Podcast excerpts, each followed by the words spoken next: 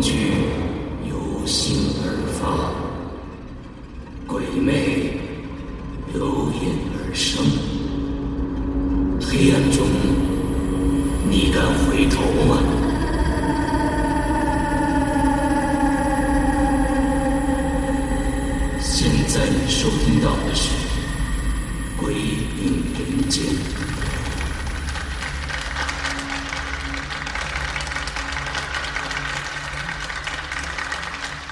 听众，大家好，呃，欢迎大家又来到这儿听我们讲故事啊。这应该是我们在这个大礼堂里面讲的第三个故事了哈。那这第三个故事呢，比前两个还要长，所以需要大家更多的耐心。那这个故事不是我讲啊，是我们的另外一个主播龙鳞来讲。不过。在他讲之前呢，咱们还是来例行的啊，做一个心理测试。题来了：假如你在遥远的异国他乡，你在大街上走着，突然呢，你就看到了一个特别熟悉的脸，这个脸呢，好像是在你。故乡的一个非常熟悉的故人，而这张脸在你脸前晃了一下，一下子就消失在前面的人山人海里边了。你当时惊呆了，为什么呢？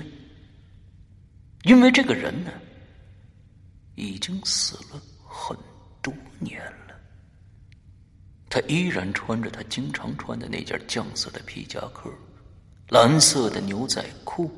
劣质的旅游鞋，他的相貌也没有随着时光而变老，依然是他死前的样子，只是他的脸呢特别的苍白。你就想过去看个仔细，可是你在人流中找了半天也见不着他半个影子。问题来了，这个时候你会怎么想呢？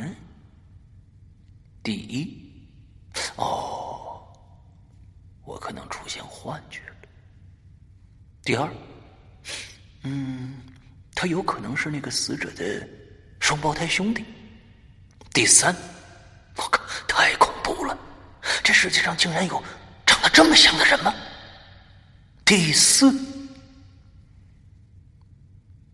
我见鬼了！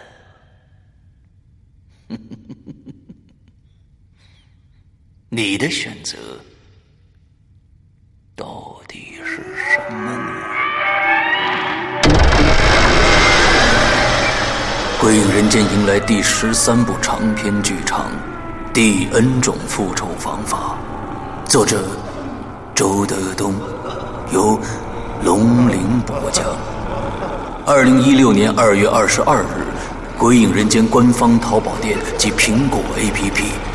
全球发售。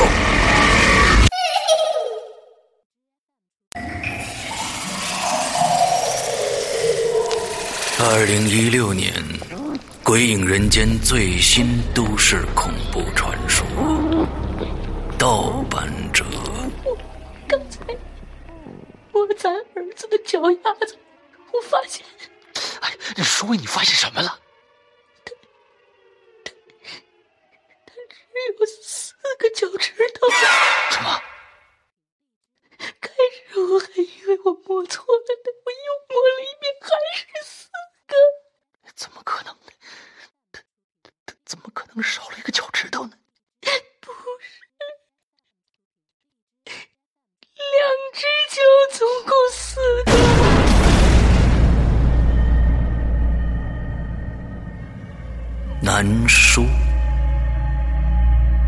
燕子从梧桐树的旁边走过去了。这次我可是清清楚楚听到了他的脚步声。他走出去十几步之后，我才迈步跟随上的。走出去几步以后，我回头朝后看了看，倒吸一口冷气。刚才王燕子那个位置的对面。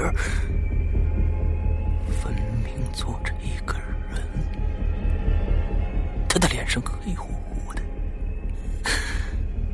可我却能感觉到他在笑盈盈的望着我。我壮着胆子喊了一声：“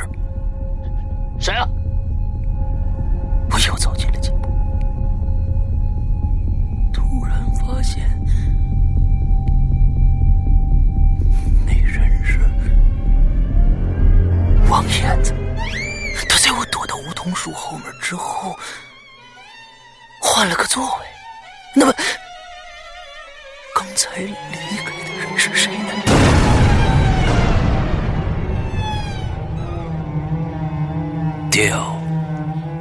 突然有一阵大风刮过来，吊在树上的人被吹得转动了起来，渐渐的就把正面朝向了尹学军，居然是小小。那阵风刮过去之后，这个小小就开口说话了，声音低低哑哑的，被绳子勒得透不出气来。你认出我是谁了吗？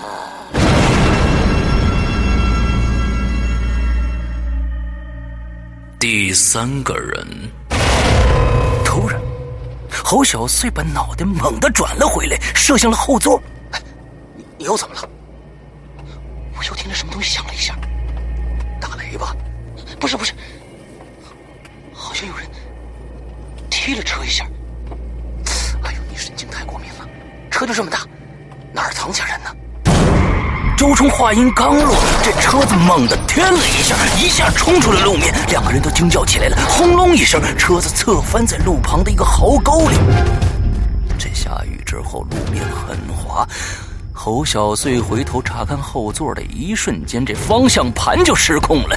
就这样，他们冲出了公路。那辆车留在壕沟里。姿势怪模怪样大雨砸下来，噼里啪啦的响。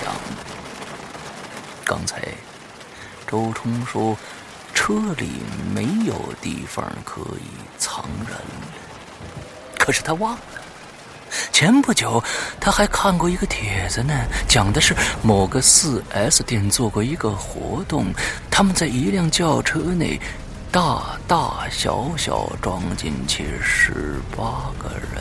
现在壕沟里那辆车的后备箱静静的关着，只是不是那么严实了，可能是刚才翻车时撞击造成的，裂了一条很细的缝，看上去黑。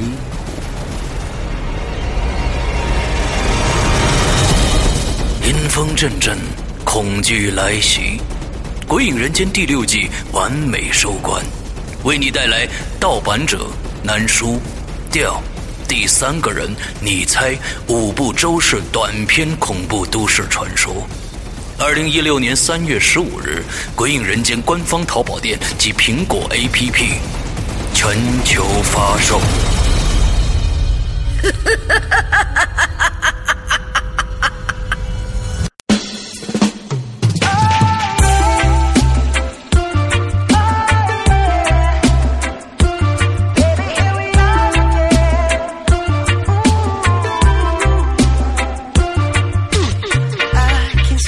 听众，大家好，欢迎收听影留言，我是石阳。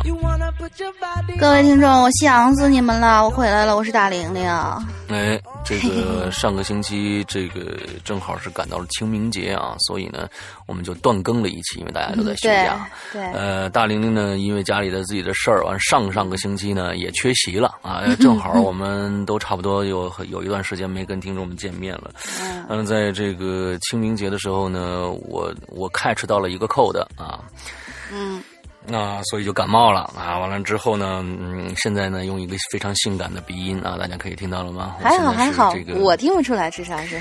呃，是 U2 的这个或者是 CoPlay 的主唱的声音啊。我每次到到这个一感冒的时候呢，我就特别喜欢那样的一个声音啊，因为可以唱他们的歌了啊。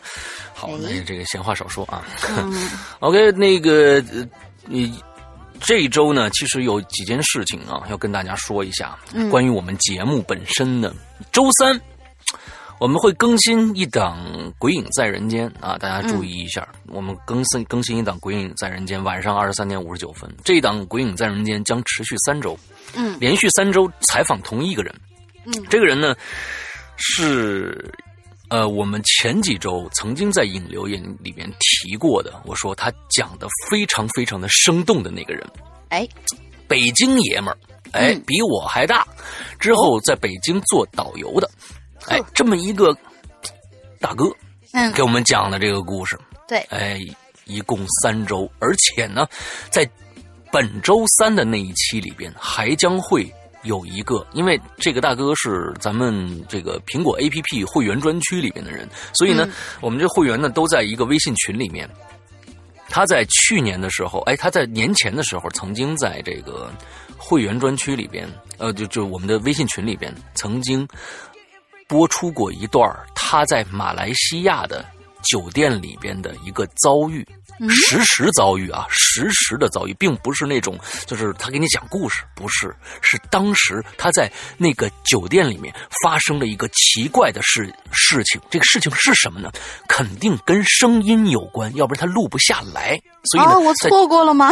哎，所以在这周三的时候，我会把当时的那个微信里边的那段音。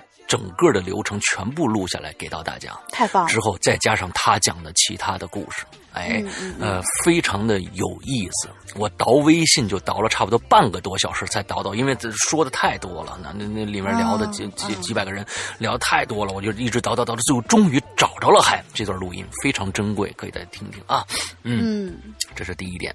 周四的时候我们还将加一档节目，大家都知道我们的节目是周一、周三。周五、周日，对吧？对，我们是这样几天是固定更新的，而我们周四临时加一档节目，持续四周，持续四周，这个叫《鬼影人间之番外篇》。哎，你听这名啊，听着就有戏。哎，是什么意思呢？大家都知道，去年我们在这个年终的时候举行过一次。鬼语者，这么一个主播的选拔大赛，对，还记得吧？对，最后我们有一个优胜者，小莹同学。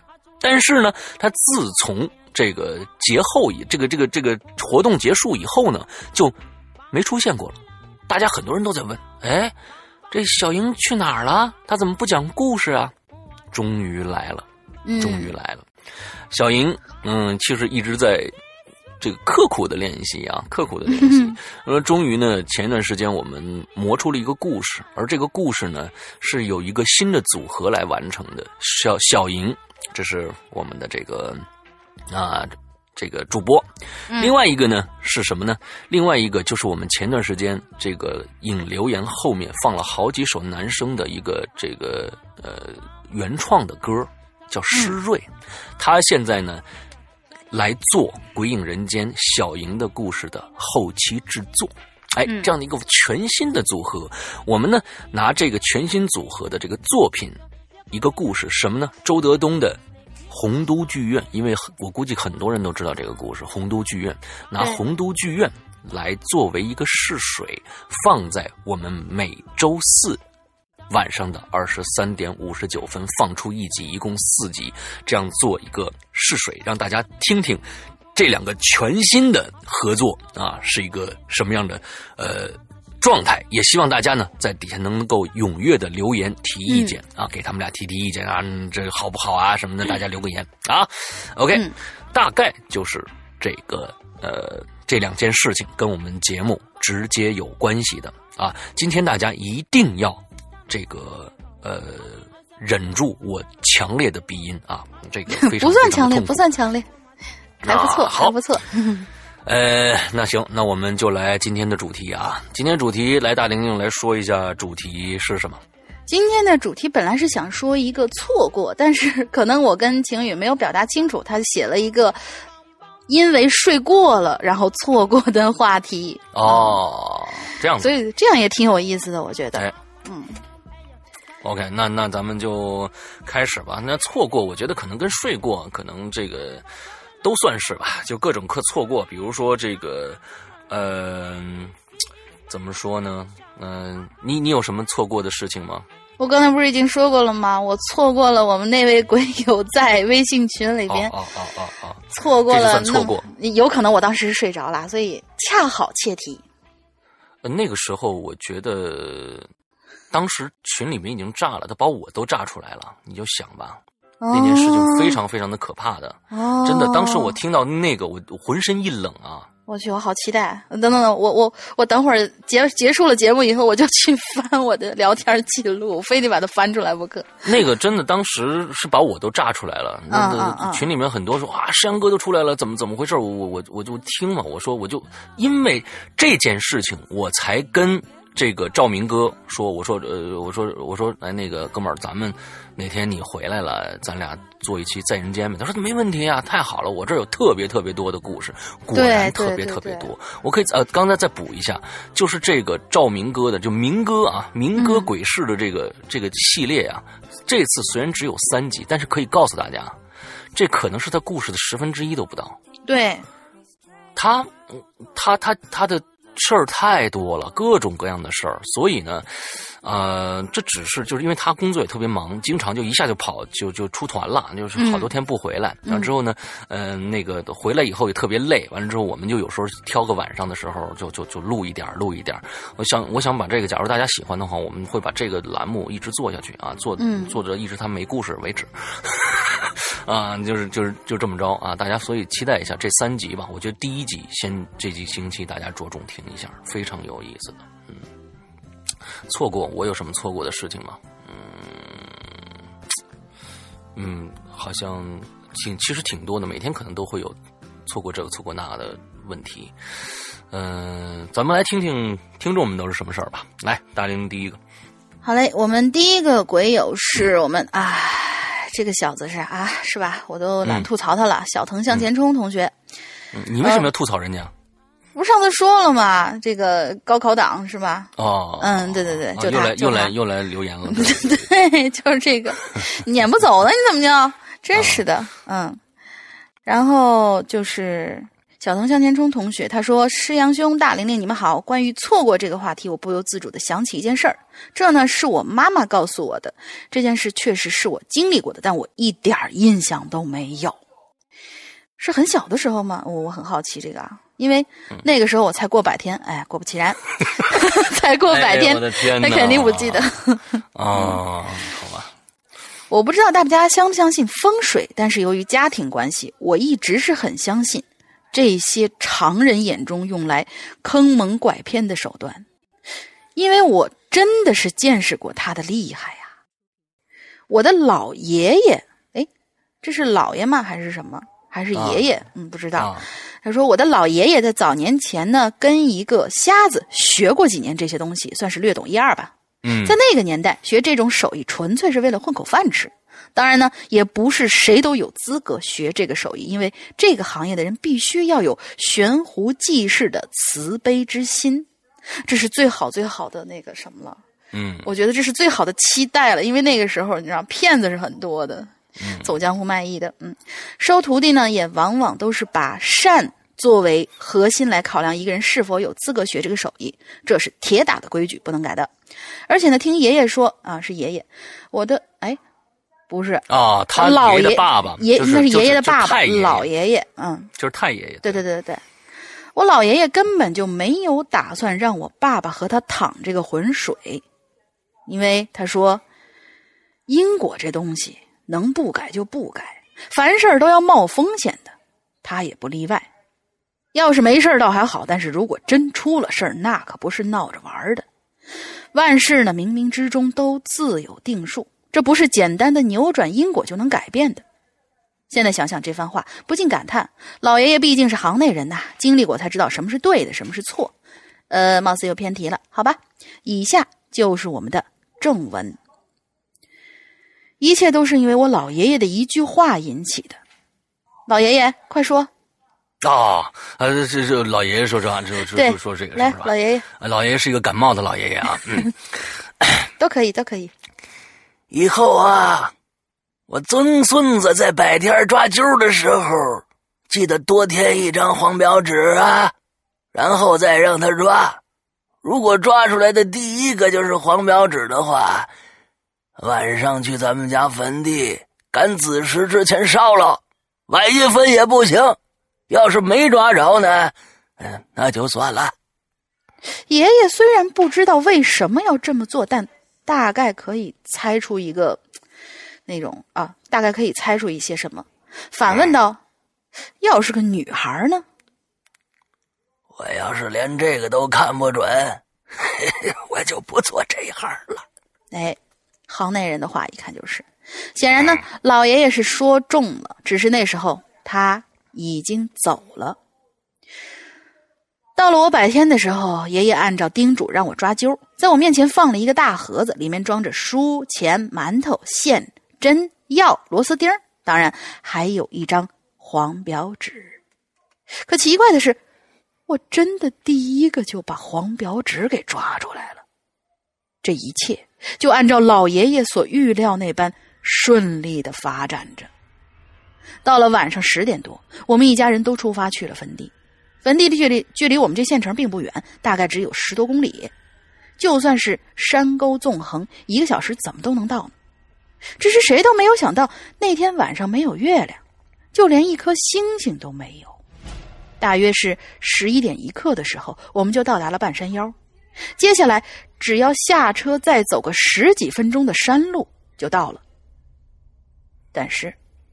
打开车门的瞬间，一阵狂风就夹杂着泥沙卷了进来，让人根本没有办法睁开眼睛。那沙子刮在脸上，生疼生疼的，裤管也被风吹得咧咧作响。更糟糕的是，风太大了，迎着风都没有办法呼吸，我甚至都有了窒息的感觉，也很配合的哇的一声就哭了起来。无奈呢，我们就回到了车上，打算等风小点了再去。但是风声越来越大，隔着车都能听到风呼呼的声音。那沙子拍着车窗声，一一刻都没有停过，沙沙沙的一直响。谁都没有料到会是这种情况，也不知道该怎么办了。我爸又尝试着下车看看，结果这次连车门都推不开，没办法，只好待在那辆老式吉普里头，等着风变小点再出发。时间就这么一点一滴的过去，不知道过了多久。爸爸看了看手中的 PP 机，已经是十一点四十五分了。再不走就真的晚了。我老爷爷再三叮嘱过，一定不能晚。可现在这种情况，所有人都只能干着急，一点办法都没有。到最后，时间实在是不允许再等下去，他们就只好把我锁在车里，冒着大风。艰难的走向坟地，喘不过气来，就只能背对着风倒着走。风沙太大，就只能低着头，眼睛迷成一条缝儿。这荒山上一片漆黑，唯一的光源就是忽明忽暗的手电筒。一路上几次都险些脚摔滑倒，啊，脚滑摔倒。哎，嗯，好，真是破坏气氛。就这样。不知道过了多久，终于到了那个坟冢跟前，把那黄表纸给烧了。在返回的途中，所有人就惊惊奇的发现，风突然就变得微乎其微了。最后等回到车上的时候，风已经停了，但是我却在车里大声的哭着，仿佛要把肺子都哭出来似的，什怎么哄都不管用。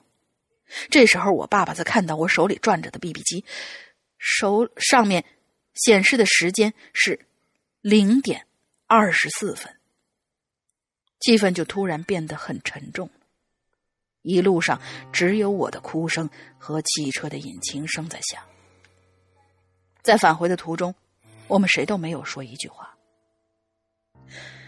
当我听我妈妈给我讲完小时候的事儿时候，我第一个感觉不是遗憾，也不是难过，只觉得是手抖得非常厉害。我更宁愿相信这只是个巧合而已。但是我小时候体弱多病的现实，却让我说服不了自己去这么想。也许这就是老爷爷所谓的因果吧，或者我小时候体弱多病是冥冥之中的定数，谁又能知道呢？好了，我的故事就讲到这儿吧。最后，祝二位主播在新的一周工作顺利，身体健康。祝各位鬼友每天过得开心，玩的愉快。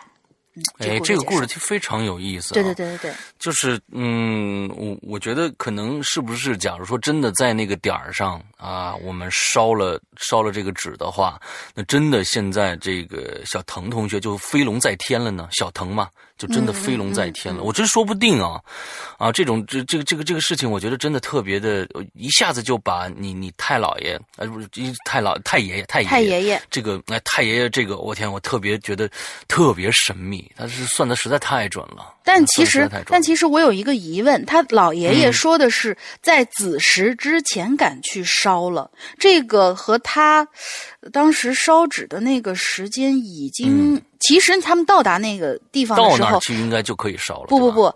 到达的时候，其实还好像是，因为他说是到了晚上十点多，他们才出发嘛。嗯其实子时是从十一点到晚上一点钟，也就是说，如果在子时里边烧的话，那个他那 BB 机上显示的是十二点二十四分，其实不算过时。也不是对，应对不算。但是他老爷爷说的是哦不不不，子时之前烧子烧，时之前烧，对也就是十一点之前要烧。对对对，他们到达山腰的时候已经是十一点一刻了，也就是已经晚了，其实已已经晚经晚了。对，所以，唉，这个有有点难说。真的冥冥之中嘛，我觉得这是这是一种一一个一些一些天数所定啊。嗯啊不没事儿，我觉得呃小腾同学一定会健康成长的啊。完之后就是反正就是最近呢，还是多想想这个学习啊，少来对 对，马上就高考了，还有俩月听点节。目留点言。你看你这篇这千字文写的，好家伙啊，是不是又少到少做多少道题？少做多少张卷子？他说 他过年的时候堆着六套卷子，一天要做完。我说那你还在这儿聊天儿啊？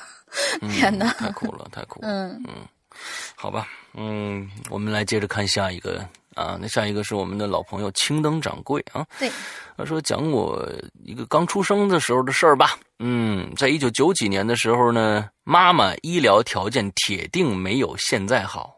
妈妈的医疗条件是什么意思啊？就是当时的医院条件肯定没有现在好，也不啊太讲什么不。，他说的是那个也可能就是因为就是医疗条件不怎么好，呃，妈妈怎么怎么样，然后宝宝怎么怎么样，他是想说一个那个类比，可能是类比。啊，妈妈医疗条件铁定没有现在好，也不太讲什么亲子感情培养。宝宝出生之后呢，就是放在育婴室里边，出生之后三天才允许白天放在妈妈跟前，嗯晚上还是会着把这个孩子通通的就收收走了，就跟收垃圾一样收走了。残忍啊哎！哎，对对对对对，对，现在经常这个青龙掌柜在他的朋友圈里面还晒一些，就是他觉得他不是亲生的那些证据，你知道吗？但是呢，我妈妈的病房里面有一个例外的，哎，就是妈妈隔壁床的一个姑娘，生了一对儿双胞胎，男孩呢是男孩，但是早产了，哥哥刚出生就被送去这个儿童医院抢救了，据说呢一直在重症监护。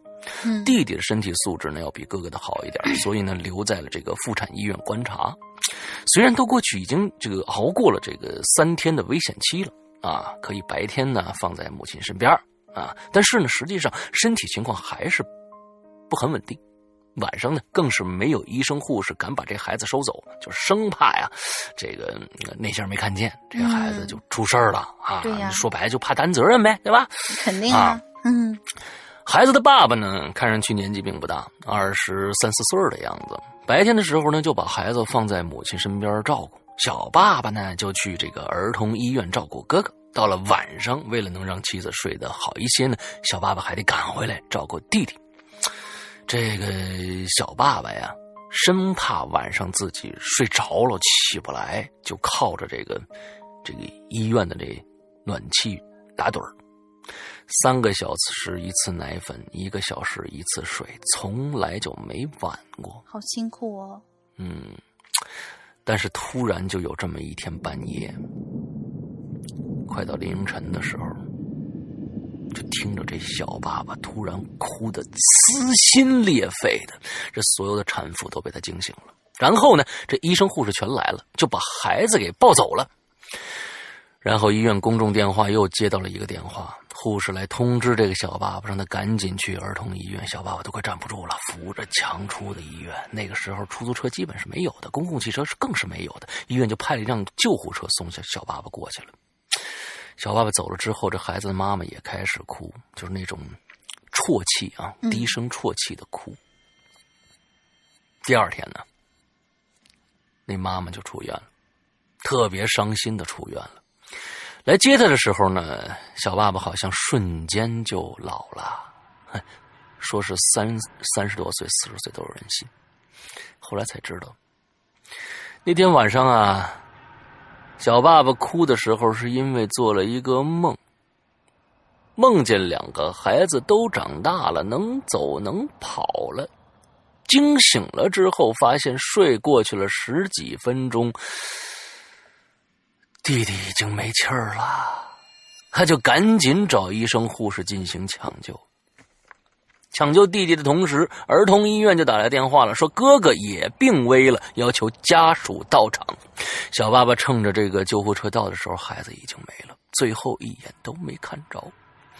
忍着悲痛回到了妇产医院之后，弟弟也没抢救过来，还是就差那么几分钟，没见着最后一眼。啊，这可能是长这么大遇到的最悲伤的，因为睡过了而错过的事情。这个青灯的这个非常切题啊，嗯，对，就是因为睡过了错过的一些事情，对，嗯，呃，真的挺可惜的，尤其双棒，就是双棒的几率那么低啊，大家肯定就是更加的，就是觉得哇，这太难得了，而且还早产，这个呃身体本来就不好，对对对对对，所以也是嗯，这个天注定啊，你一些事情，他在在，尤其是在梦里边还看到了儿子长大以后的，可能就是两个孩子的小小灵魂在走之前想给爸爸留个念想啊。我特别不愿意说梦是翻的，但是可能他梦到这孩子长大了，就预示着这孩子可能会不太好，嗯，就是挺不想说的，但是 有的时候真是冥冥之中有那个啊，说你对做梦有有这个解梦有了解吗？解梦的话，呃，我觉得现在去查那个周公解梦什么的，呃按道理来说应该已经不是特别的理智了，因为它毕竟是几千年前以前的事情嘛，嗯，所以这个就只能是。呃，仁者见仁，智者见智，去理解。但是我发现一点啊，这是我和我朋友总结出来，就是每到星期二晚上和星期五晚上嗯做的梦其实是正的。我啊，对我们发现过这么样一个很有趣的一件事情，嗯。哦，嗯，大大大家都说梦是翻的嘛，也可能是因为梦里头出现的事情很多，其实都不太切合实际。大家觉得，哦哎，会发生这种什么惊天动地的事情啊？那肯定不会发生惊天动地的事儿。但是我们就发现，这个星期二、星期五做的梦，哎，有的时候就会是正的，而且还挺灵的。哦，嗯，比较微妙的个事儿。昨天我就这个，嗯，这个我就梦见一个一个事儿，啊，您说，我梦见我的手被刀割了哎呦，啊，就但是不是那种就是大口子啊，就是我记得好像是我我拿着一把刀，呃因为你要干嘛呀？之后呃我要保护一个人，之后我就攥了一下那把刀。那把刀，我就还能，我现在还能，呃，感受到当时的攥住那把刀那个切肤的那个那个感受，就特别呲的那种那种那种疼。嗯，之后，嗯但是我我过去以后，我摊开手看，确实有个口子，但是没流太多的血。之后呢，呃，我你刚刚说的这个话题的时候，我就马上在网上查了一下，梦见手被刀割是吉兆，对，哎而且我知道梦见雪其实也是吉兆，雪或者一些比较污秽的东西，其实都相当于什么财富之类的。嗯嗯嗯，你看，说梦见手被刀割的吉凶是基础安泰，贵人相助，向上发展。哎你看看这多多好，呃真好多梦几次啊，多梦几次。嗯但是我我我能啊我能泼个冷水不？啊，因为我们今天录音有你这样的逆徒好不了是吧？候，我今天录音的时候，那我就必须要啊泼了，对吧？要不然逆徒逆到底。我们今天录音的时候其实星期六，也就是说你做这个梦的时候是星期五，啊，怎么了？是梦梦是反着的是吧？是正的，所以你最近要小心。哦，是正的是吧？对，哦，你最近要小心啊啊啊！我不信，我还是信信这个什么啊对我不信你们这帮人啊！呸呸呸这个，好的不灵，呃，不是那个坏的不灵，好的灵。啊，你你看你经常这个，我跟你说，你你你为什么你你你你你不招人待见呢？你就是这样的，你知道吧？老给人泼冷水啊！对别不待见我，我还是很好的一个。人。嗯，好吧。接着来下来下面一个，嗯下面一个故事。下位是我们的老朋友何图同学，他说，二零一六年的二月十二号下午，我在画室教两个小孩画画。本来呢，他是我，他们是我朋友的学生，大概六七岁的样子，好像已经交流小半年了。他今天临时有事儿，于是就换我来代课。这春节假期应该还没有结束，我觉得更像是大人没时间，才找个老师来看孩子。课呢上到六点钟，其中有一个孩子的家长就来接了。走的时候跟我说：“哎，何图，外头下大下大雨呢。”因为我这画室里没有窗户，不知道外头的情况。哎，心说啊，难怪我觉得一直就是气闷呐、喘不过气，胸口很闷的样子。此时呢，画室里除了我和另外一个孩子，还有同学和别的人在。在这画室的西南角的门前，就站着一个红裙子的女人，好像在往外看。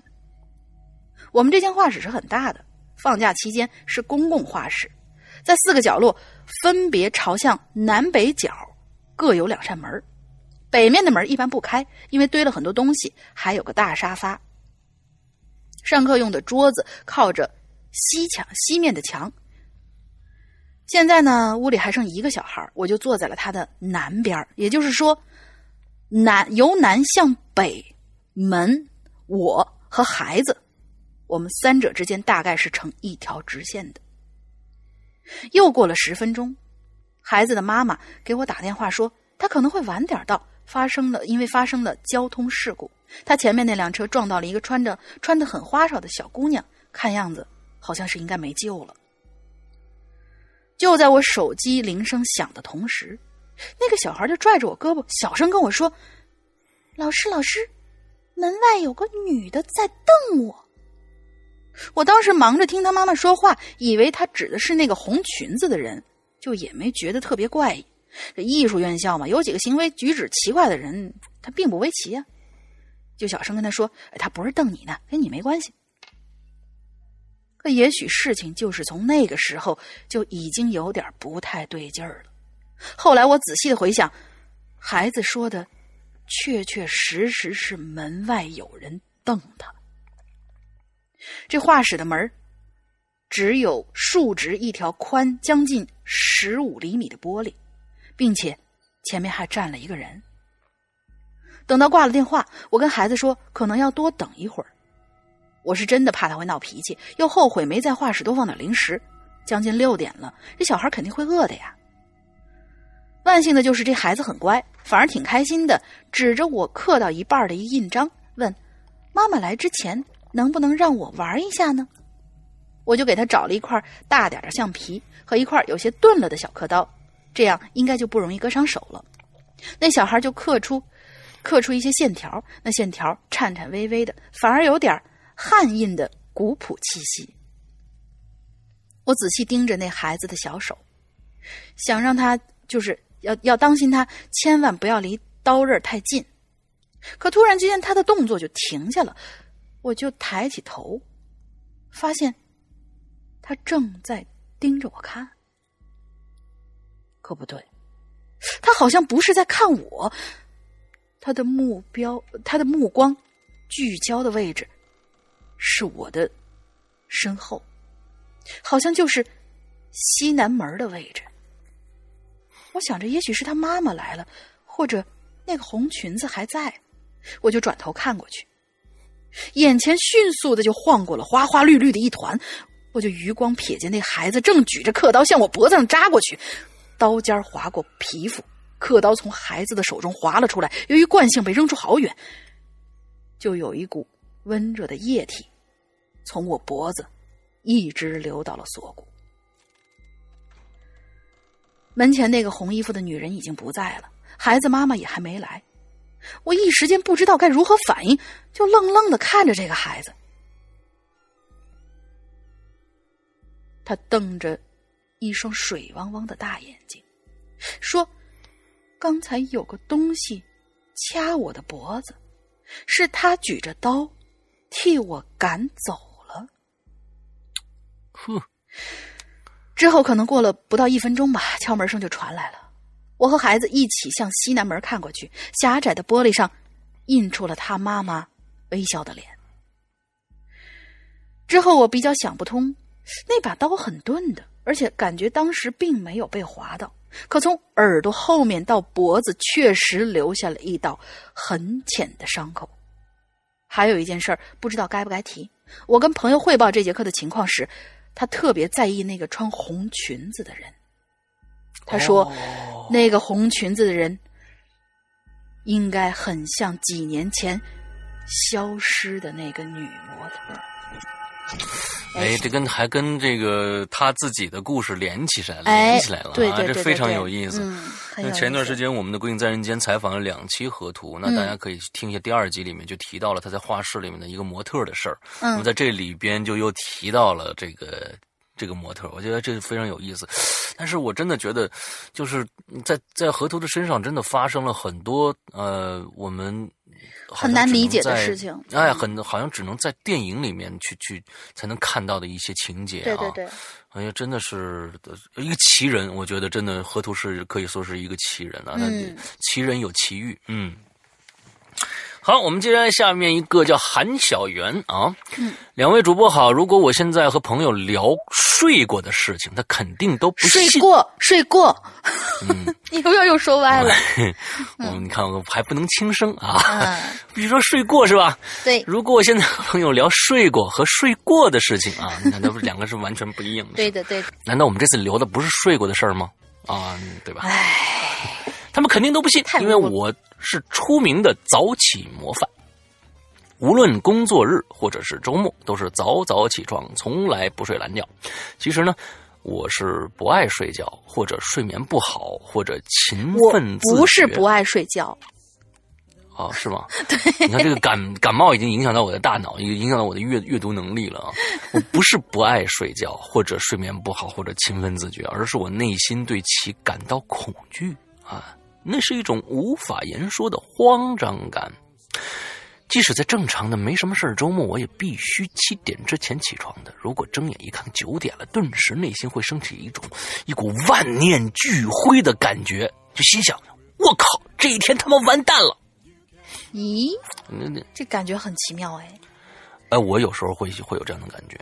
嗯，你事儿多呀呃。不是，不是那个，不是每天啊，啊就有的时候真的是你计划了一件事情，而你睡过了，你就会有这样的感感觉，哦，就是我靠啊，对。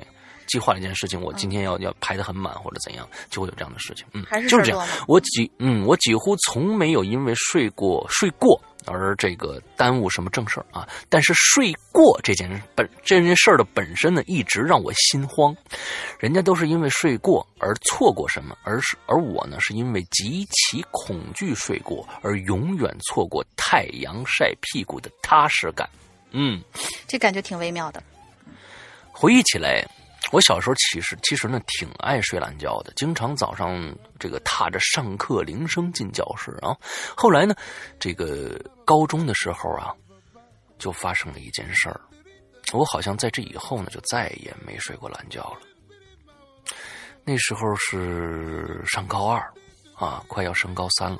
学习很紧张，每天中午在家里这个睡午觉的时候呢，都是我妈叫我起床的。但是这天啊，他叫我的时候啊，我一看时间，哟，下午课已经开始半个小时了，就是迷迷瞪瞪的，还冲我妈喊呢。我说你你你怎么这么晚才叫我起来啊？哎，后来经我爸证实，说我妈给忘了，他可能怕我埋怨他吧，那就对我说：“你不许说啊，不是你让我今天叫，不是你让我今天晚叫你一个小时了吗？啊，你还这么说啊？我这还带着起床气呢，顿时我就懵了，我说啊，是吗？”哦，好吧，我就急急忙忙穿上衣服啊，就往外跑，也没没这个问啊，没有问。这个夏天干热的中午呢，路上就没什么人，我口干舌燥，就往这个学校跑，心里扑通扑通跳。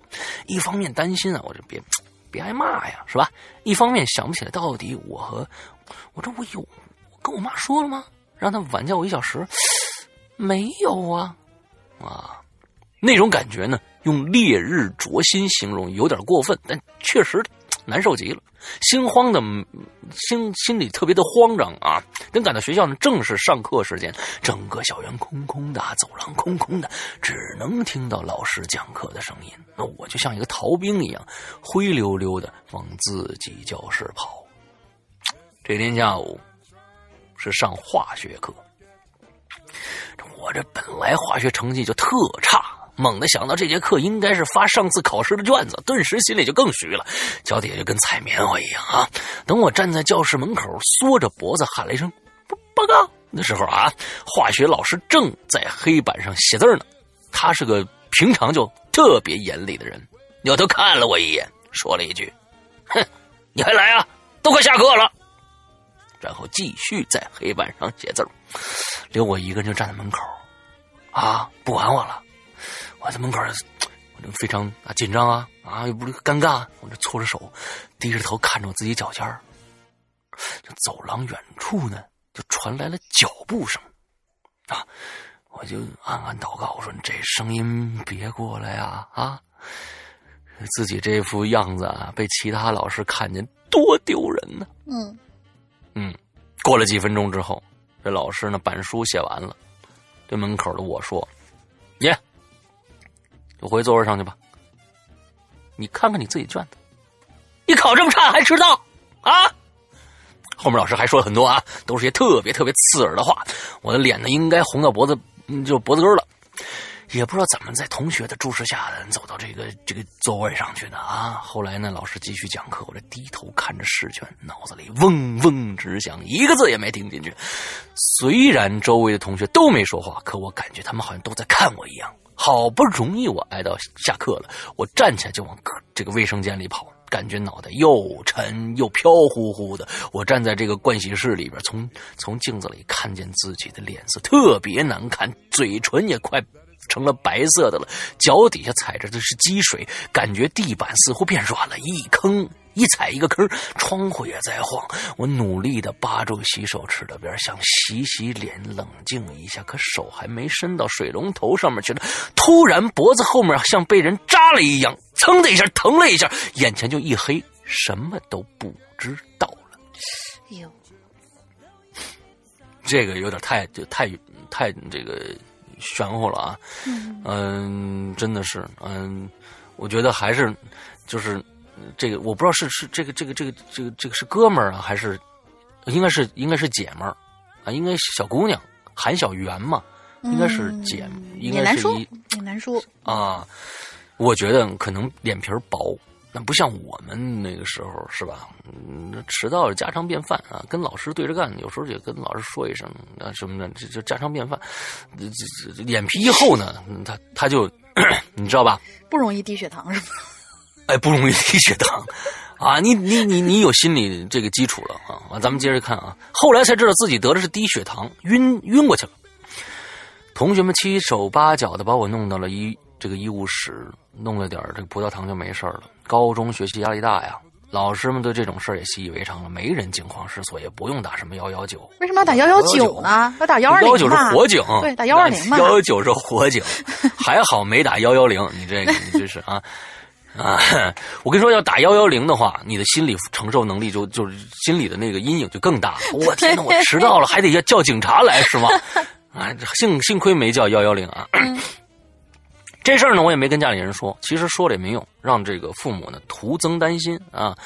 似乎从这以后呢，我就再也没有迟到过。很多时候不用父母叫我起床啊，闹弄闹铃，自己就醒了，并且总能提前到学校。工作这几年来呢，每天早上也都能提前半个小时到站单位，没有因为睡过而耽误过什么。但是我经常会做梦过，做做这个睡过头的梦。哎呦，你这个心理阴影实在太大了。童年阴影。有时候呢。啊，手有时候呢会把那天的化学课场景再梦一遍。好家伙，有时候呢梦见高考迟到了，被拦在门口进不去。这两年梦到比较多的是汇报，迟到了，一大桌子导这个领导啊，坐那瞪着我。这么多年了，我当然不会怪我妈那天忘了叫我，也不能怪老师批评我。我想，我想说的是啊。同样的一件事儿发生在不同的人身上，对这个人的影响是不同的。可能这事儿换了一个大大咧的孩子，什么事儿都没有就过去了。嗯，比如说是阳哥，因为迟到吗？对啊，就比如说我是吧？啊，不就是不是不是就是迟到加没考好 IP 吗？两件事撞一起吗？算什么大事儿啊？对吧？但我这个性格呢，又敏感又脆弱。高中那段时间压力太大，内心呢本来就这个 积攒了好多的委屈，加上身体状况也不好，就这么留下这么一个心理阴影。好深的心理阴影呢？好深呐！如果真的是因为睡过了而错过什么，那就让他错过好了。人生的选择不就是 A？嗯，不是 A 就是 B，总得选择一个，错过另一个。你觉得懊悔？是因为总以为错过的那个是更好的，对，并且随着年龄的增长呢，你会慢慢发现，人生不止 A 和 B，还有 C、D、E、F、G，好多好多的选择，而你只有两条腿，只能选一条路，你错过的、失去的，会比你选择的多很多。哎，这句话说的非常好，对，非常 不要去去去，呃，说那个如果那两个字如果我选这条路，可能就会我现在会更好。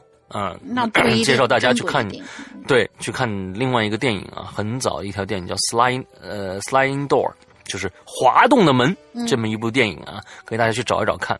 呃，他就假设了一个，这个女的也是迟到了，她去赶地铁，两种情况，她上了地铁和没上地铁，就从这个点开始发展出两条不同的人生轨迹。嗯，大家可以去看看，真的。有好有坏，大家永远不会说，我上了这个以后就一定会比现在好，千万不要做这样的假设，对，绝对不要去做。好，OK。接着来说啊，他说古代有个叫孟敏的人，奔背着一个瓦罐在路上走，瓦罐掉到地上摔碎了，他仍仍然头也不回的走。路人冲他说：“嗨，你那瓦罐碎了。”他说：“碎了就碎了吧，回头看有什么用呢？”嗯，这就这就是对的。嗯，或许我们都应该学习这种精神吧。嗯嗯，呃，我觉得是这样啊。嗯，这个。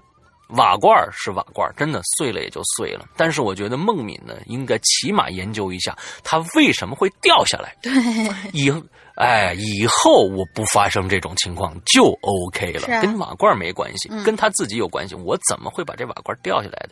其实跟我们今天小袁同学是一样的，千万不要把再把这种呃那么一个一个事情，那个那种事情，其实呃迟到了是非常非常。这个正常的一件事情，我可以跟你跟大家说，我非常讨厌迟到的人。第一点，我从来不迟到。嗯，呃，但是在这个圈子里边，就是电影圈子里面啊，就艺术圈子里边，嗯，迟到简直是家常便饭，令人发指的一个习惯。就是你要是跟他说开会是两点的话，他绝对三点到。是百分之百的，就是有这样的人。嗯，哎，所以你每次都要跟他说，哎，咱们一点开会啊，你两点到，他刚刚到，绝对是这样。很多人都是这样。对对对对，迟到是一个非常正常的事情，而且很多人都不拿他不以为然。嗯，这个我觉得是非常反而觉得我是一种就是是我我耍大牌，然后就是啊，这是我的一范儿，我就要晚一点关键是啊，那种感觉。关键是啊，假如你真是一腕儿的话，你就耍耍大牌也无所谓。关键是有很多人根本不是腕儿，他就有这个习惯。你每次就是一个普通职员，你每次跟他说，他说啊，我下次注意嘛，下次绝对。他我跟你说，他坐飞机就是这种人，坐飞机都是踩着点去的。我跟你说，这飞机得等他。我跟你说，就不知道怎么想的，这种人是很多的。另外呢，哎，各种各样的，你遭到这个这个指责，比如说今天早上，我还跟龙玲，我花了半个多小时来跟来给他挑毛病啊，啊。对，这也是他想象不到的一件事情。那他呢？今今天就就不行了吗？他有会会有阴影了吗？对我会，我跟你说，我今天早上跟他说那半个多小时，他完全不会尽心的，你知道我白说，啊你知道吗？怎么可能？嗯，所以小袁啊，在这个这个世界上呃行走下去，呃，会遇到很多的你你谨小慎微过一辈子，呃，其实呃并不能阻碍你不不会有迟到或者被批的这种现象的发生。其实，这就是你说的有 A、B、C、D、E、F、G 各种各样的选择在等待着你。其实，你每每做一个选择的时候，你的你后面的已已经已经决定好了，你后面有没有会有有有这一天。我相信你，只要你正确的去面对你自己的错误，是我的问题，我改正；不是我的问题，影响不到我，或者你即使是我的问题，我下次注意了，也不要再去。那种你看你你你高中时候的这样的一个心理的阴影，就一直持续到今天。这样其实我觉得，嗯，并不好啊，要努力的去把它释怀在。有些事情上面会对你有一些可能是不好的影响，反而这种习惯，嗯，你 对，所以还是要有有些事情就让它过去就过去吧。有的时候真真正正的自己睡一个懒觉，你就会觉得你这一天会非常开心的。嗯，真的对的，因为你看，你感可能感觉你就会觉得啊，我已经把这件事情放下了。嗯，OK，好，我们今天来接着下一个。好的下一个鬼友叫做夜听鬼语，他说：“石阳哥、龙玲姐，你们好，我是鬼影的老听众了，从高中开始一直到现在上大学，从没间断过收听鬼影。哇，太好了，哇，太棒了，太棒了，给你点一百八十个赞。那一百八十赞，嗯，可能因为学业比较繁重，导致这是我第一次留言。哎，总之呢，非常开心，希望被读到吧。本期呢的主题是跟错过有关系，那我就给大家讲一个真实发生在我身上的故事吧。我呢是个九零后，跟我年纪相仿的同学们应该跟我有比较多的相似经历吧。下面我就要讲的这个故事呢，就是发生在我幼年的时候，大概四五岁的样子。记得那时候呢，我家还是住在山东的某个农村。我是个男孩，小时候很淘气的，白天东躲西藏也就罢了，到了晚上也不老实，上蹿下跳的，弄得家里人非常的头疼。那时候晚上我是跟姥姥一起睡的，姥姥为了让我安静下来，就想法子哄我睡觉。来软的不行，肯定软的肯定是不行了，就来硬的。又，但是硬的呢又怕我大哭大闹，那就更不用睡了。于是我姥姥就吓唬我：“你呀，要是不乖乖睡觉，当心晚上有妖精，听着你的声儿啊，就把你抓出去吃喽。”其实大多数的小朋友如果听到这个，那就肯定会乖乖睡觉喽，不敢出声嘛。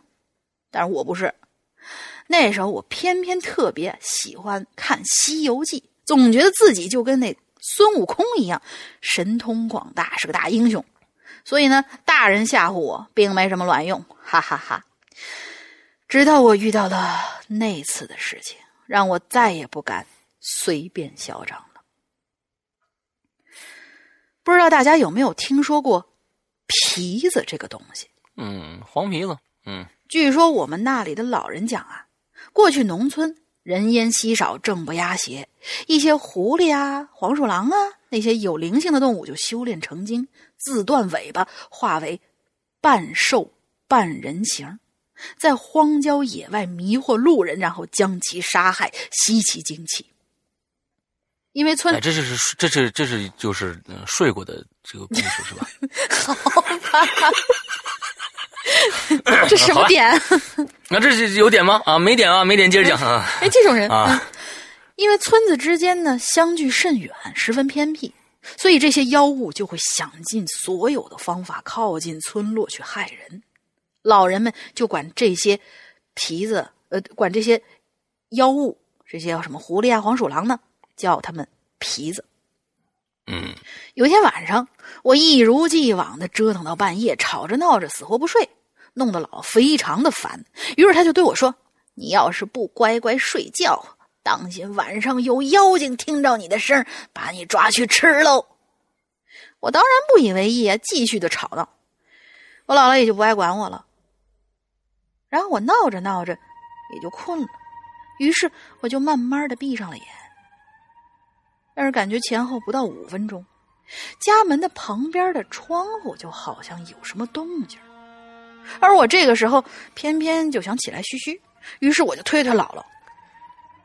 姥姥并没醒，无奈我就只好自己出门上厕所了。等到嘘嘘完之后，我就正打算原路返回，而这个时候，我就仿佛听到有一个空灵而幽怨的声喊我的名字。还是你来吧，这种睡过的故事，我我我就来不了这个这个这个这个人物，真是啊！你来，这狐狸精或者是黄皮子嘛，一般都是女性。好吧，好吧。小坤，小坤，快过来，我带你出去玩啊！不去啊！你这声一看就不是好人。奇怪的是，我并没有感到丝毫恐惧，反而觉得这声音还挺动听的。还挺悦耳的，哎，怪不得你一期鬼影都没落下过啊！你居然觉得我的这种声音很悦耳，于是我就随随着这个声音跟了出去。现在想想，我当时可能是被迷了心智，不受控制的跟着那声音走。我就一路顺着声音，一直走到了隔壁邻居老王家的庄稼地里头。停留了半晌，我眼前就浮现出来一个。毛茸茸的、细长细长的脸，我就想叫，但发现自己的身体好像不是自己的了。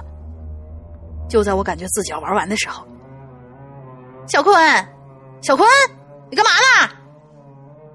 我被一声洪亮的嗓音给惊住了，回头一看，哎，是邻居张叔叔，而刚才面前那张恐怖诡异的毛脸瞬间就消失了。张叔叔正用诡异的眼光从头到脚的打量我，这大半夜你不睡觉干嘛呢？我脑袋一发懵，我也不知道怎么回事，就走到这儿了。想想刚才的经历，我身上顿时起了一层的鸡皮疙瘩。然后张叔叔就把我送回家了。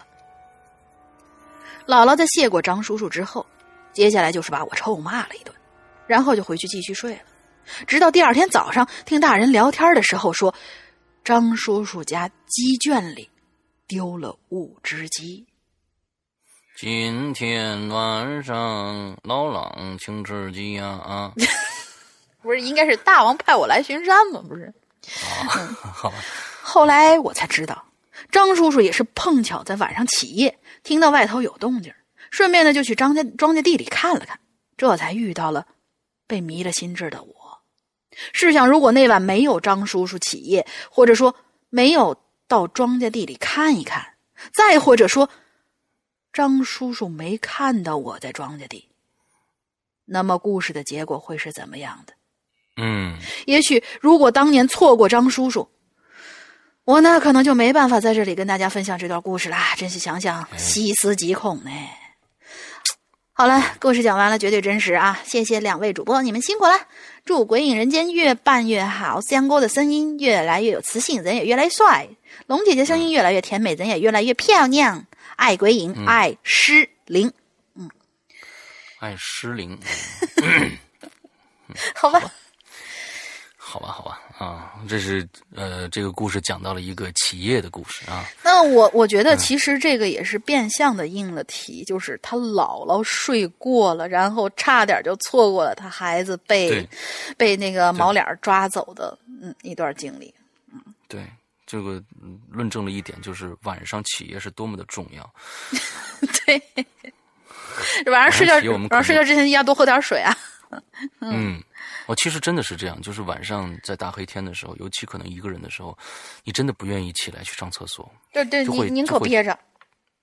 你宁可憋着也不想去上厕所，因为会会感觉会碰到什么东西。对。嗯，这个事儿不能细细想，这个是这这种事情一般会造成，就像刚才我们说的那种心理压力，就你经常会会心里有这样一个晚上不能起夜，去起夜，把厕所灯一开，你进去时候还得不能不敢看镜子，完之后呢，上完厕所不敢不不敢回头看那个厕所里 有没有什么手之类的。哎，对，各种各样的，嗯，我给大家脑补一下自己，大家想想啊，都别起夜了 就。好，下一个同学叫吉达维义，哇，这个是真的是没听过这个名字，看来是个新同学。看来啊，石阳哥、龙玲姐，你们好，我是设计部的成员。哇，不要纠结吉达维义是什么，那是我工工作室的名字。我现在是大二的学生，大家可以叫我小平同学，还没有加进群里。泪奔，前段时间刚做了论坛的图标，也想分享一下我的经历，混脸熟。哎。这个看来我我现在也是有点就是 疏忽管理，啊疏忽管理啊，真的。你有做我们论坛的图标吗？对你做了哪一坨图标呢？哎是是谁让你做的论坛的图标呢嗯，？去问问旋转，是跟你联系的吗？对，啊，我没有说过要做论坛的图标啊。去问问旋转吧。这事儿肯定都是他在你是？不是？对你是不是有可能，是不是被我们群里面的一些不被我们的这个管理人员啊，比如说旋转呐、或者晴雨啊，拉去干私活？大忽悠？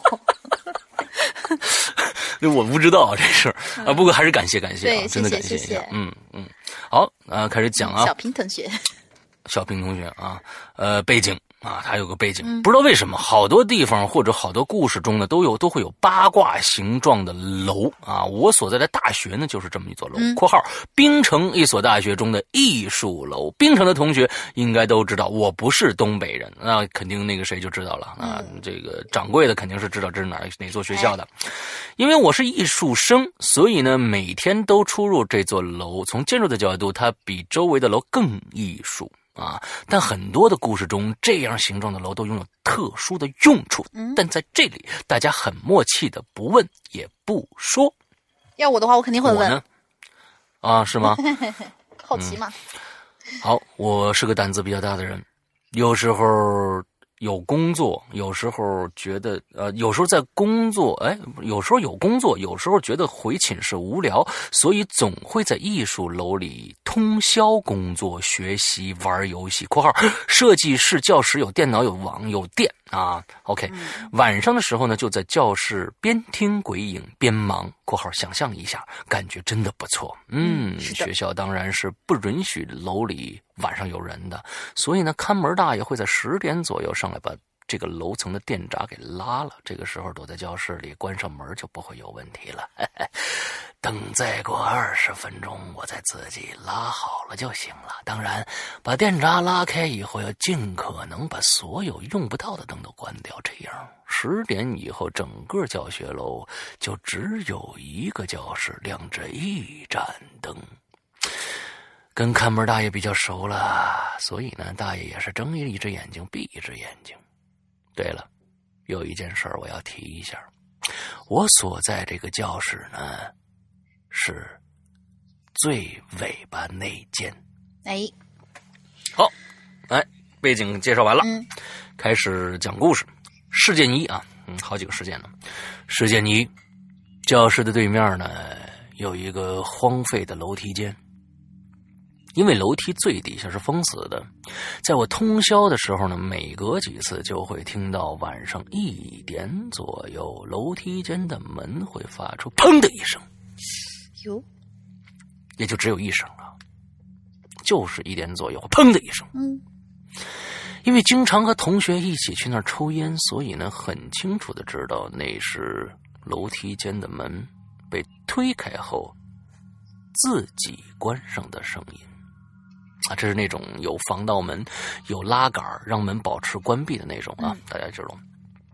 最开始呢没注意过，以为是风呢，胆子肥儿胆胆子比较肥呗，所以呢就没多想。后来次数多了，有的时候就会疑问：这风不可能这么大吧？啊，窗户没开，也会有这种，也会有这个声音啊。他说窗户没开也会有这个声音，之后也不往下想了。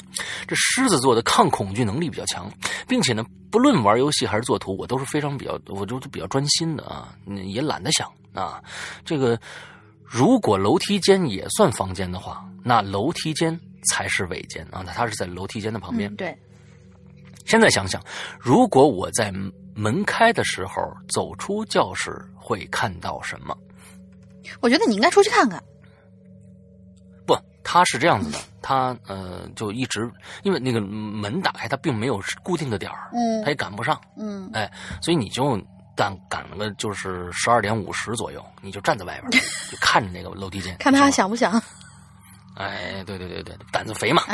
嗯，好，这是第一件事儿啊。事件二，想想象一下，全黑的走廊，你从这一端摸黑走三十米到另一端卫生间，是一种怎样的情景？刚才我们刚刚说完半夜不起夜啊，看来你是整夜的起夜啊！一晚上待在教室里，总会有急的时候。上厕所当然是必要的了啊！走廊两边都是教室，所以真的很黑啊。我呢，我这个人没有开手机手电筒的习惯，每天都走这段路，所以也算有也送没在意过什么从没在意过，可能打错了，哦从没在意过好朋友。所以也从没在意过好朋友。有一次晚上，和往常一样，我走到走廊另一端，手摸着墙找开关，然后打开卫生间的灯，上完厕所出来，刚要关灯，借着发散出来的光，就看到有一把椅子放在女厕所门口（括号我是男生哦）。承认自己胆子蛮大的，但是看到这个场景，心里还是揪了一下。刚才这儿有把椅子吗？椅子放在这儿干嘛呢？谁放在这儿呢？我心里就各种的琢磨啊，愣在那儿就好想了好一会儿。算了，还是先回宿舍吧，啊，就教室吧。我就关了卫生间的灯，走廊就再一次进入了一片黑暗。我就一步一步走着。小时候大家呀，应该都去黑暗探险过，大家一起走，不会有事情。但只要有一个人害怕开始跑，那大家就会越跑越快。嘿嘿嘿。啊，当时我没那么狼狈啊，但确实也是越走越快，朝着教室的灯光我就走过去了，背后是一片黑暗。回过头来想，我在上厕所的时候，或许什么也没发生，只是我刚开始没有注意到那眼那个那把椅子罢了。但万一我的感觉没有错呢？在我上厕所的时候，把椅子放在那里的他，又是什么呢？我每次走过那三十米漆黑的，好像眼睛被蒙住一样黑暗的走廊里，真的就只有我一个人吗？嗯，你就想吧，啊，你就自己琢磨吧。嗯，总结，我的教室已经成了我的第二寝室，这里细思极恐的事情还有不少。我不害怕好朋友，也是因为我问心无愧，不做亏心事，不怕鬼敲门吗？或者说，最差的情况也就是死啊。即便如此，也不会害怕，只觉得很可惜。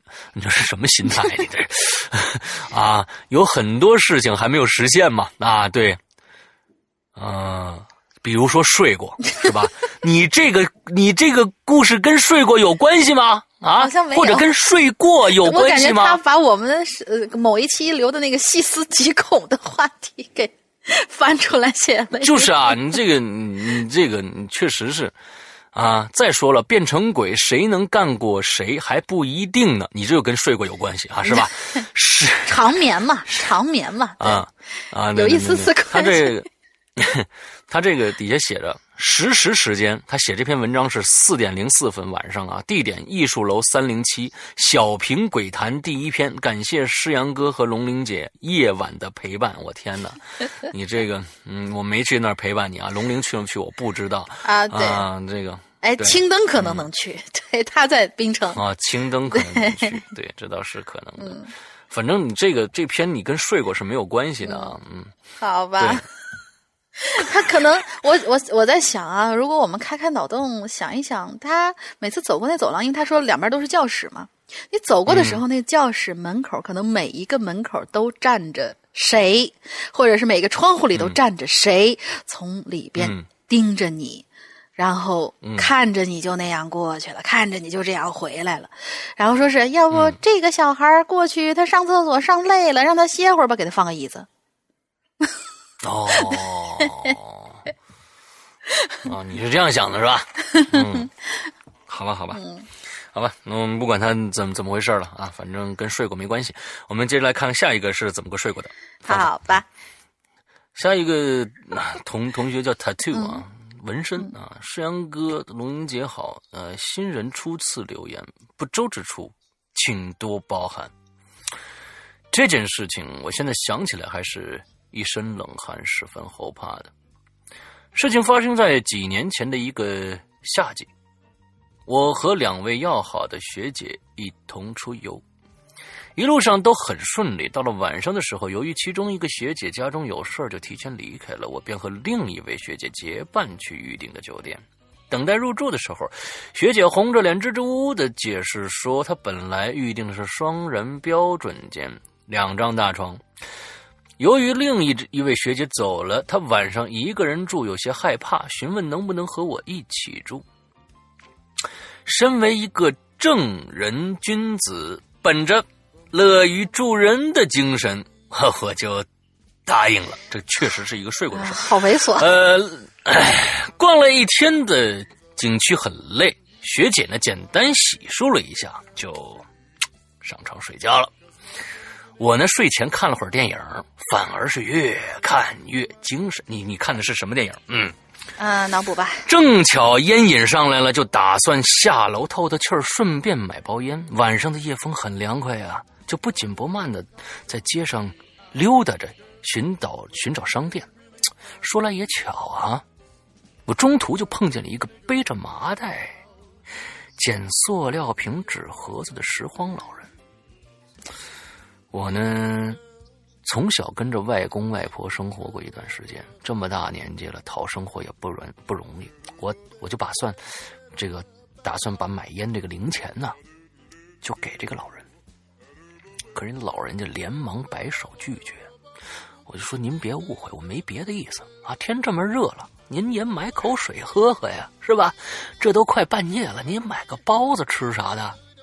哎，老人就收下了，表示感谢，就背着袋子离开了。我看了看表，哎呦，快一点了，也反这就反身往回走。出了电梯门，往房间走去，我就看着一个瘦小猥琐的男人在我忙这个房门前咕咕叨叨的，我也没功功夫多想了，我就嘿干嘛呢？呵，这么一喊，本人是一米八五的个儿，常年锻炼，一身腱子肉。男人被我吓了一跳，连忙解释说自己喝多了，看错门号、门牌门牌号了，打打不开门。说罢就急急慌慌的走了。我进去以后呢，看着依然熟睡不知的学姐，连忙锁好房门，挂好门锁。我心想，若是我贪图夜风凉爽多多溜达一几分钟，若是我径直去买烟多抽几根，犹如我的疏忽大意，有可能就毁了我学姐的一生啊！这确实是一个睡过的故事。我越想越后怕，坐在床边就守了学姐一个晚上。第二天早上。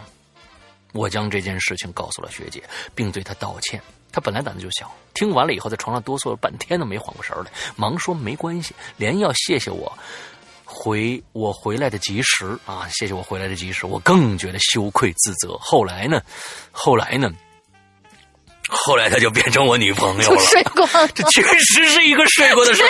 呃，女人们的关注点还真是奇怪啊！现在再提起这件事儿，她说觉得那天早上没梳洗打扮，素颜对我来说才是最恐怖的一件事情。在此给外出住酒店的妹子提个醒：尽量与男友、老公或同性友人同共同住宿。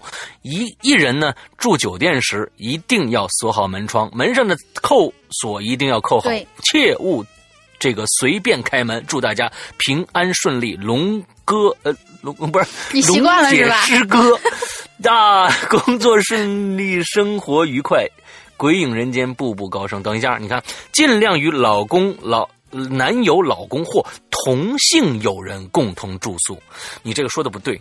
假如说你的学姐。啊，你也不算你男朋友吧，对吧？也不算你老公，这也不算你这个就啥呃，不是你你同学不算你女朋友吧，也不算你老婆吧？当时还没没确立关系嘛？没有这一晚上的话，虽然 你们没有发生什么事情，但是最后变成你女朋友，对不对？所以这种事情呢，啊，这个反正就是有个人陪就行。我觉得学姐是个故意的吧。你想一米八五大个儿啊，一身腱子肉是吧？这个对呀，娇弱的胆小的学姐，我觉得是故意，越来越污了。这是有企图的。外面那个人是他雇来的，外面人是他雇来的，整个连门口那个老老头都是雇来的。你想太多了，好吧？呃，不不不不不，我们要脑补的话，等一等，等一等。嗯，我发现这个老人才是这里边最值得尊敬的一个人。他是被他是被学姐雇来的，之后呢，他已经收了钱了。之后这个男主角呢还要给他钱，他还不要。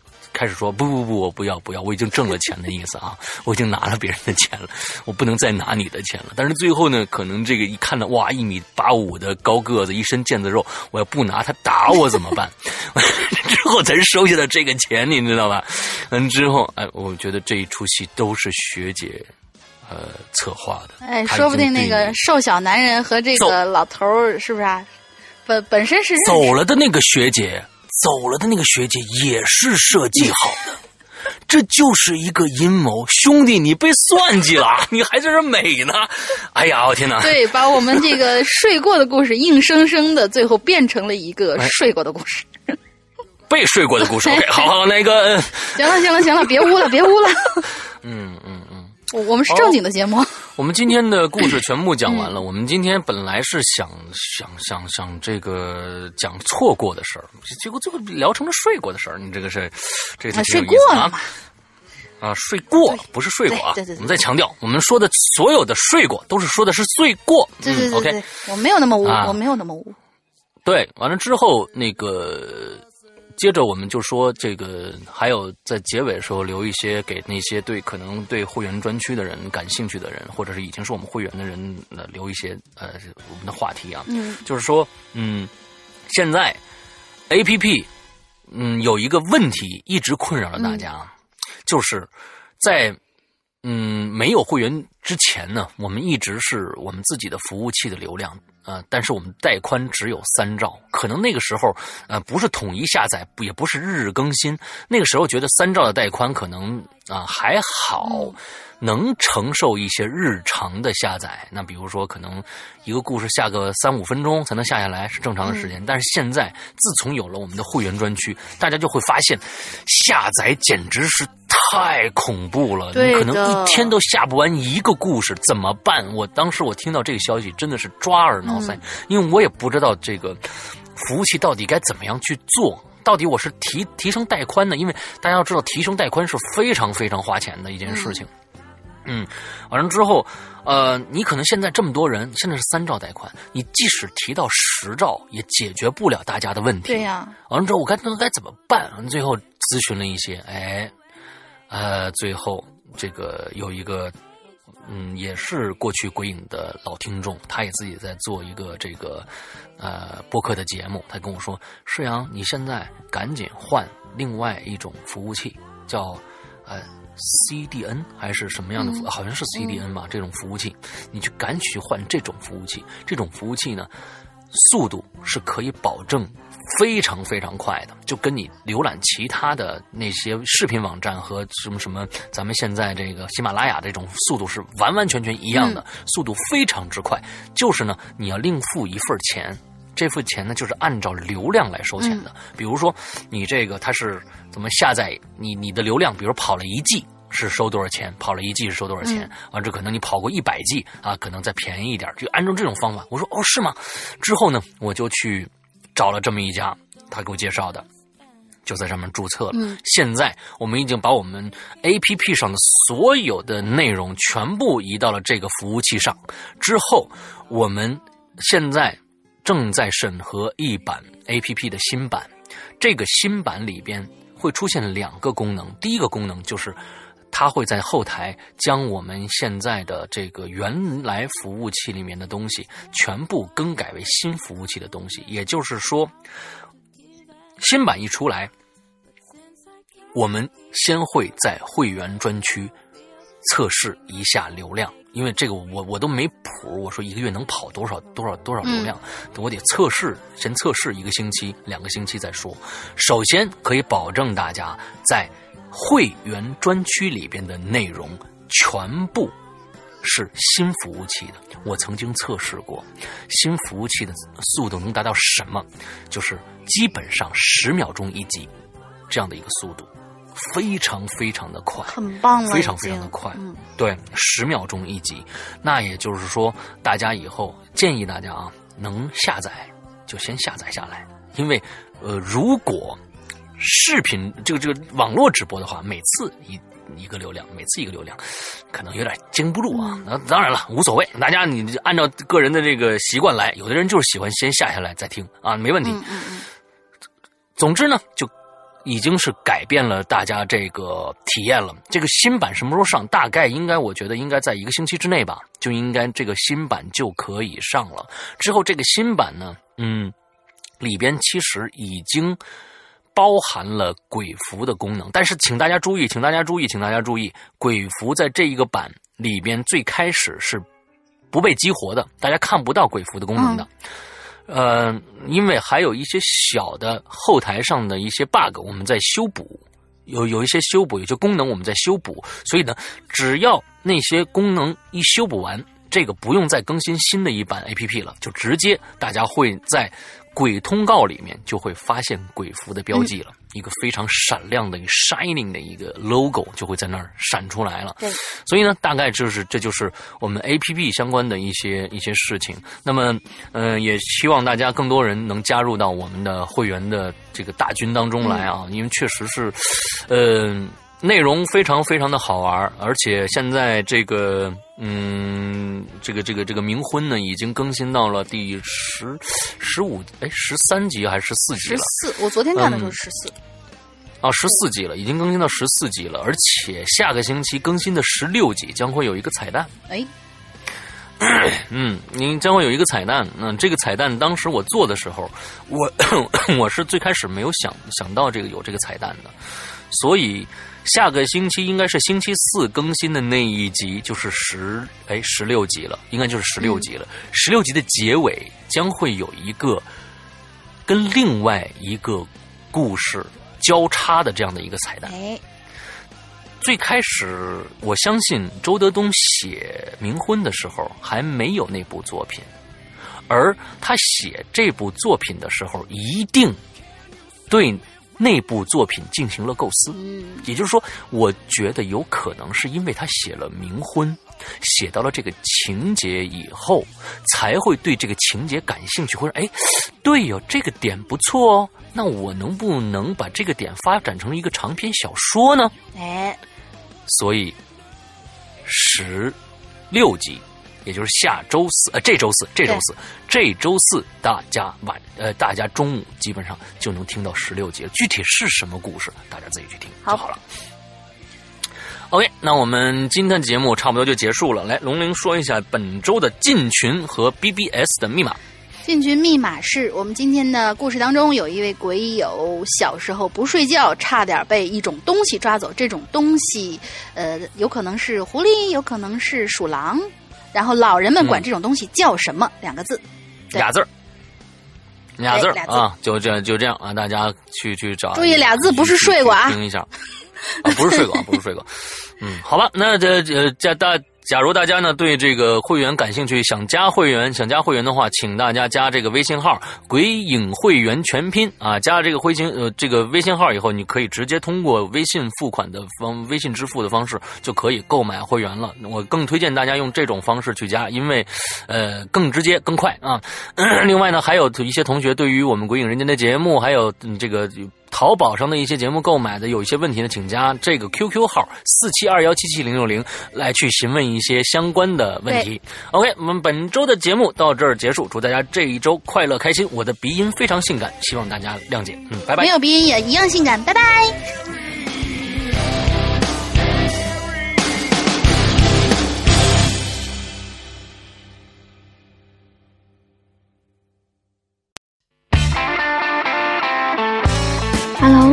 收听每周一歌，我是青雨。本周呢，给大家播放的歌曲来自于性感水母的一首翻唱歌曲《黄粱一梦二十年》。如果说你也想参加这个栏目，可以在新浪微博搜索“柳青雨”，私信我，我会告诉你投稿邮箱。如果说你有一些其他的问题想咨询，或者说想咨询关于会员的问题，可以加一个 QQ 四七二幺七七零六零。接下来一起听歌吧。